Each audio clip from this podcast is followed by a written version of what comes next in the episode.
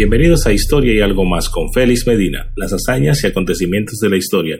Nuestro tema del día de hoy es la invasión europea a América y las primeras etapas del régimen colonial. Empecemos. Ante la llegada de los otomanos a Constantinopla en 1453, las rutas comerciales se vieron afectadas por una obstrucción en lo que corresponde al comercio habitual. No obstante, Europa estaba en contacto ya con el mundo descrito por Marco Polo y esto incentivó la búsqueda de nuevas rutas comerciales que permitieran obtener los productos y riquezas necesarias para Europa, materias tintorias, especias, perfumes y otros productos. Podría decirse, guardando las debidas distancias, que se había cerrado la principal ruta comercial para ir al supermercado. Ya para el año de 1431, Portugal, gracias a sus avances en la navegación, navegaba hasta los Azores, en África. Llegó a Madera en 1419, Cabo Verde en 1471, Buena Esperanza 1487 y Madagascar en 1498, lo que dio un giro trascendental para la navegación en el resto de Europa. Esta era la realidad para la fecha del año de 1492, donde se desarrolla la conquista española, la cual estaba estructurada en varias etapas. Se habla de la conquista del área antillana, que iría de 1492 a 1519.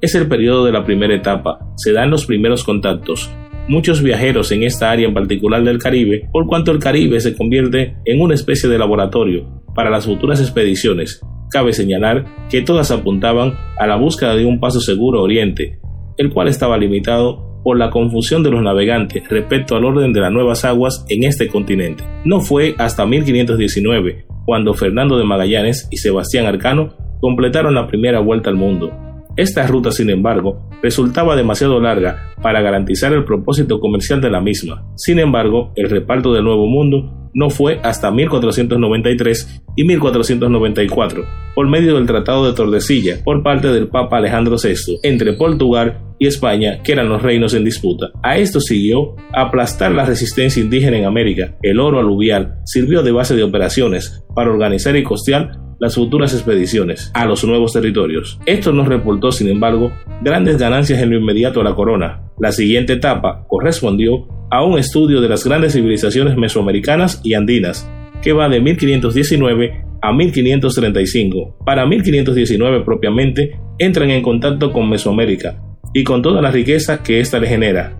Convierte esto a este siglo en un siglo minero para España, sabiendo también que el siglo XVI es un siglo de colonización y de conquista para España. Los recursos obtenidos durante este periodo le dieron a España el sitiar de convertirlo en el imperio de las Américas. Las contradicciones de los grupos indígenas permitió la rápida conquista de los mismos por parte de los europeos. Se implantan instituciones coloniales y se reglamenta el estilo feudal, que era el modo de vida que conocían los conquistadores. Cabe señalar que esto también es propio de la organización con tinte feudal, por cuanto el grado de desarrollo en que se encontraba la corona española se correspondía con esta situación para la época del descubrimiento. Lo próximo será una fase de exploración de los denominados territorios marginales.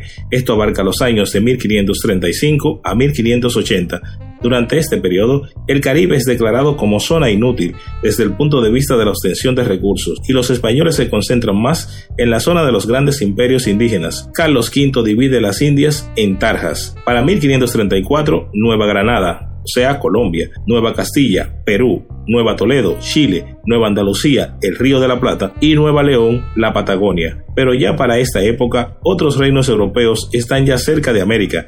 En esta etapa la resistencia de los indígenas fue más sólida y el proceso de conquista fue más lento que en la etapa anterior. Algunos grupos indígenas se replegaron a otras zonas del territorio. Cabe señalar los casos de Caguantemo, Mancocap y para 1556 y 1588 los primeros síntomas de decadencia de España se hicieron visibles. Floreció la piratería, se fortalecieron los comercios de puerto de flota, se abandonó las islas del Caribe casi en su totalidad. El avance de Holanda, Inglaterra y Francia en esta zona fue considerable. Vamos a ver también brevemente el caso de la colonización del Brasil. Las primeras factorías fueron francesas y fueron entre el año 1503 y 1504, pero no prosperaron y Portugal tomó la rienda de sus territorios. Para el año propio de 1532, comenzó la colonización y el poblamiento por medio del señor Juan M. Caro.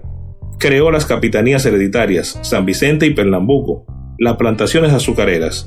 Tomás de Sousa fundó en El Salvador de Bahía en 1549, aunque todo esto trajo también revuelta entre los esclavos. Cabe mencionar el caso del quilombo de los Palmares.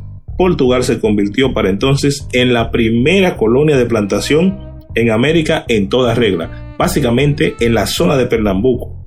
Pero a esta explotación extensiva e intensiva tuvo una resistencia que cabe mencionar los casos de Matías de Alburquerque y el quilombo de los Palmares. Con Brasil se dio el caso contrario del resto de América.